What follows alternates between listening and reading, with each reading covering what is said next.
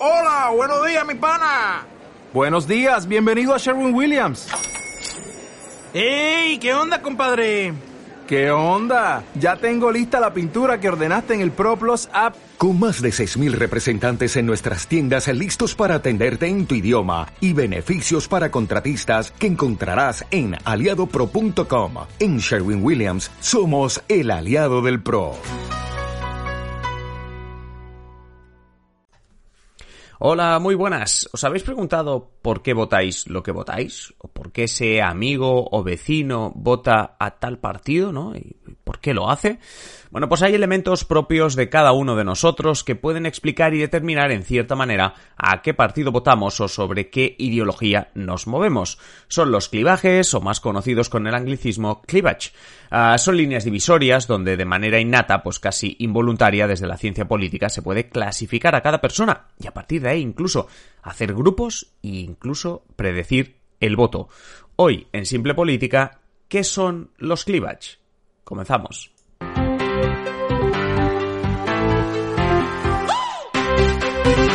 Os habla Adrián Caballero y esto es Simple Política, el podcast que trata de simplificar y traducir todos esos conceptos, estrategias y temas que están presentes cada día en los medios y que nos gustaría entender mejor.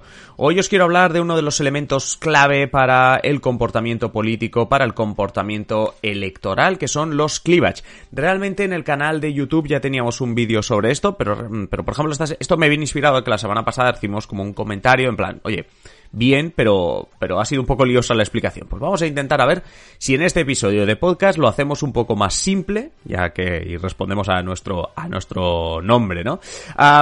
lo que vamos a hacer con estos cleavage y, lo que os voy a explicar, ¿no? Es, es esta línea divisoria que se marca, dividir la sociedad en los principales grupos que nos ayudarán a explicar el voto. Ah, vamos a conocer cuáles son y vamos a ver si os eh, encajáis en algunos de ellos. Antes de seguir, por supuesto, agradecer su contribución a todos los mecenas que nos estáis escuchando. Este podcast, como siempre decimos, una realidad gracias a vosotros. Y si queréis apoyar realmente Simple Política y que podamos seguir haciendo contenido como este, ya sabéis, enlace en la descripción o patreon.com barra Simple Política. Bueno, creo que todos tenemos claro que uno de los elementos que determinan el voto es, por ejemplo, pues yo qué sé, la clase social, ¿vale? ¿No? Es decir, si una persona se identifica como clase social baja, podríamos acabar nombrando una serie de partidos a los que en principio ese tipo de personas va a votar y otros partidos a los que tenemos más o menos claro que no votarán. También ocurre, por ejemplo, con la edad. Lo vimos, por ejemplo, en las elecciones francesas, donde los jóvenes votaron mucho más por Jean-Luc Mélenchon que por otros candidatos. O en el referéndum del Brexit, donde los mayores eran mucho más partidarios de la salida de la Unión Europea que, por ejemplo, los jóvenes. Y así os voy a ir poniendo más ejemplos, pero bueno, estos ejemplos eh, podrían ser perfectamente entendibles para ver, como digo, esta cuestión que os estaba, que os estaba comentando, por ejemplo, con la edad. Eh, la cuestión es que cada uno de estos elementos, hay muchos más, ¿eh? pero la cuestión es que cada uno de estos elementos son lo que llamamos cleavage, en español, clivajes. Los clivajes son divisiones de la sociedad que están determinadas de antemano. Aunque en algunas ocasiones que iremos comentando puede haber discusión de si esto es de antemano o no, los clivages en principio no se pueden elegir. Es decir, si eres joven, eres joven.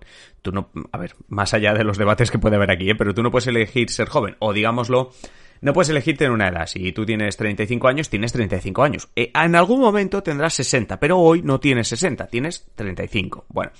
La clase social, aunque tú quieras identificarte como clase alta, si tus ingresos respecto a la media de tu país son muy bajos, pues digamos que sociodemográficamente te vamos a poner en la clase baja. Bien, con esto podemos también apuntar otra característica de los cleavage, y es que no se puede estar en dos puntos del cleavage a la vez. No se puede ser de dos clases a la vez, no puedes tener dos edades a la vez, etcétera.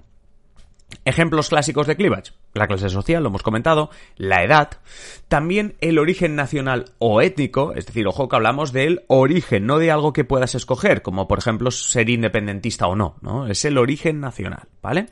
Porque ojo que esto también es importante, ¿eh? Decía antes que una característica de los cleavage es que te viene predeterminado. Eh, por ejemplo, la dicotomía izquierda-derecha no es un cleavage. Aunque muchas veces se confunde y aunque muchas veces podríamos explicar eh, ser de izquierdas o derechas por esos clivajes que estamos diciendo ahora, ¿vale? Al final la ideología es algo donde tú te posicionas. ¿Que viene determinado? Sí, pero es algo donde tú te posicionas. Sí que es cierto que tu ideología, pues al final determina tu voto a un partido o a otro, pero para el episodio de hoy lo deberíamos dejar a un lado. Cuando hablamos de clivajes hablamos de división de la sociedad que en mayor o menor medida explica el voto y el comportamiento político en general. Esto viene de lo que se conoce como la teoría de los clivajes, la teoría de los cleavage, que surge allá en los años 60 por Lipset y Rickan, por si queréis más información. Como digo, estamos repasando lo que vendrían a ser, según Lipset y Rickan, los clivajes, aquellas divisiones, aquellos grupos, eh, más importantes para explicar. El voto en las democracias occidentales, clase social, edad, origen nacional o étnico, eh, más clivajes, la denominación religiosa, es decir, la identificación religiosa o incluso el clivaje territorial, urbano, rural. Que esto en España determina el voto, pero volviendo a coger el ejemplo del Brexit, claramente tenemos aquí un ejemplo, cuando el Brexit triunfó en el, en el espectro rural, mientras que fracasó en las grandes ciudades. Hay que decir también que los, eh, que los clivajes todos estos que os hemos comentado, se han ido incorporando como explicación del voto a lo largo de la historia. Por ejemplo, hablamos de hechos que todos más o menos conocemos. Por ejemplo, sé, la reforma protestante en Europa ¿no? Que al final fue una fue un conflicto entre católicos y protestantes, entre aquellos que eran súbditos de, eh, de una religión o de otra, eh, nos, eh, nos introdujo la división del voto en la denominación religiosa que decíamos antes. Porque hay una cosa muy importante, es decir, ¿para qué sirven los clivajes? Claro, los clivajes nos van a servir para determinar no solo el voto, sino también tipos de partidos, ¿vale? Que ahora os cuento esto. Pero bueno, hablemos de historia. De forma protestante me da la denominación religiosa. Eh, cuando se forma ese Estado-nación hace ya más de un par de siglos, ¿eh? cuando hablamos de comunidades culturales que se separan, ¿eh? cuando hablamos de, bueno, pues eso, de, de, cómo va surgiendo ese clivaje nacional, ese origen nacional que estábamos diciendo. Luego tenemos la revolución industrial, en la que separamos a la gente entre los industriales y los terratenientes, lo que nos lleva a, una, a un clivaje territorial. También hablamos de la burguesía contra los trabajadores, ese otro conflicto de la revolución industrial que nos lleva a qué? Al clivaje de la clase social. Porque todo esto, ¿para qué sirve? ¿No? Es decir, los partidos, eh, ¿qué, qué consiguen con todo esto? Es decir, ¿es solo adivinar el voto? No, ojo, esto es muy importante para los partidos. Históricamente, ahora no tanto, pero históricamente los partidos se han posicionado según estos clivajes. ¿Por qué?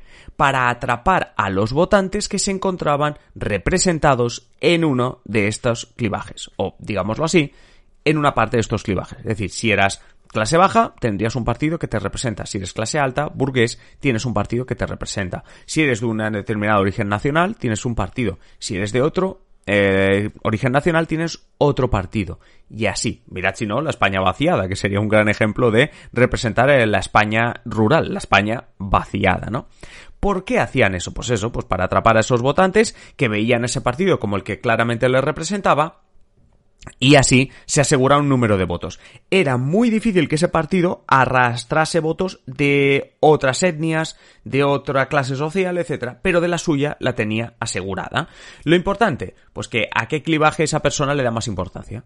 Claro, porque uh, uno puede ser joven, musulmán, vivir en la ciudad, etcétera, ¿no? Soy, soy, todo eso, soy joven, musulmán, vivo en la ciudad, etcétera, ¿no?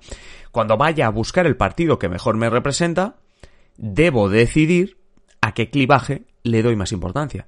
¿Qué es más importante para mí? ¿Un partido que represente bien a los jóvenes? ¿Un partido que represente bien a, si estoy en un país donde los musulmanes somos minoría, a la minoría musulmana? ¿Un partido que represente bien, eh, me iba a decir el voto urbano, ¿no? Pues eh, eh, las necesidades o las inquietudes de, de este voto urbano? Es ahí donde anda la clave. Y otra clave, recordad en nuestro partido perfecto, eso que estamos montando cada mes, ¿no? En plan broma, pero que lo estamos montando cada mes, cuando, pues ahora ya unos cuantos meses, hablamos de si éramos de izquierdas o de derechas y acabamos concluyendo que quizá una buena idea en el mundo de hoy en día era ser cachol, partido cachol, partido atrápalo todo. Estos partidos han surgido en las últimas décadas y básicamente lo que han hecho es romper con los clivajes, sino que han dicho, hey, yo puedo representar a todos, y puedo representar al joven musulmán que vive en la ciudad, e incluso si me apuras, puedo representar a los mayores y puedo representar a otras etnias religiosas, etcétera, etcétera, etcétera. Esto de los partidos cachol ha surgido en las últimas décadas. Esto ha provocado que esta teoría de los clivajes pues se haya puesto en duda de si sigue explicando el voto como lo hacía años antes, pero que sepáis que existen, que los clivajes existen, hemos intentado explicarlos eh, un poquito mejor. Y ya os digo, mm, son, por hacer un resumen, los clivajes son líneas divisorias que se pueden trazar en la sociedad. Y recordad, tienen que ser innatas, no vas a elegir dónde estás, y dos, no puedes estar en dos sitios del mismo clivaje a la vez.